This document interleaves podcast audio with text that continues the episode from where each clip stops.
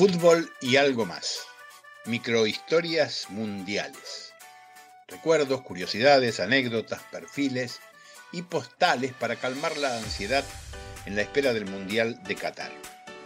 El técnico de la selección argentina en los mundiales de 1962 y 1966 fue el Toto Juan Carlos Lorenzo, un personaje muy singular, histriónico, divertido, polémico, que había vivido mucho tiempo en Europa. El tipo parecía sacado de una comedia del neorrealismo italiano de los años 60.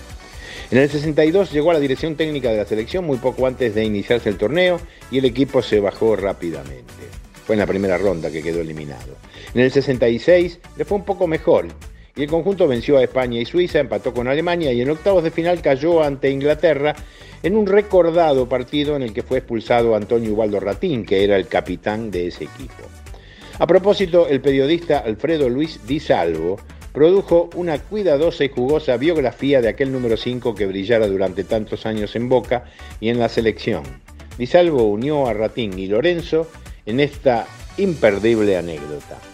Antes de empezar el Mundial del 66, Lorenzo, que estaba obsesionado con no mostrar las cartas al periodismo, proponía distintos lugares de entrenamiento alejados de la concentración. En uno de esos periplos, el plantel viajaba en un micro y el mono Oscar Más, que era muy bromista, le calentó la cabeza a Lorenzo con que una camioneta estaba persiguiendo al micro. Lorenzo le ordenó al chofer que perdiera de vista la camioneta, pero no resultaba fácil porque por más vueltas que diera la tenía siempre cerca. Lorenzo pidió que al, al chofer del bus que acelerara más y finalmente lograron el objetivo. Cuando estacionaron en un lugar abierto para llevar adelante la práctica, se dieron cuenta de que no tenían la ropa. En realidad todo lo que necesitaban lo llevaba el utilero en la camioneta en cuestión. Dice Ratín, por suerte llegó Valentín Suárez desde Buenos Aires y ordenó todo. Muchos de nosotros nos sentíamos cercanos a él porque habíamos ganado juntos la Copa de las Naciones en 1964. Siempre digo que Valentín Suárez fue el primer psicólogo del fútbol.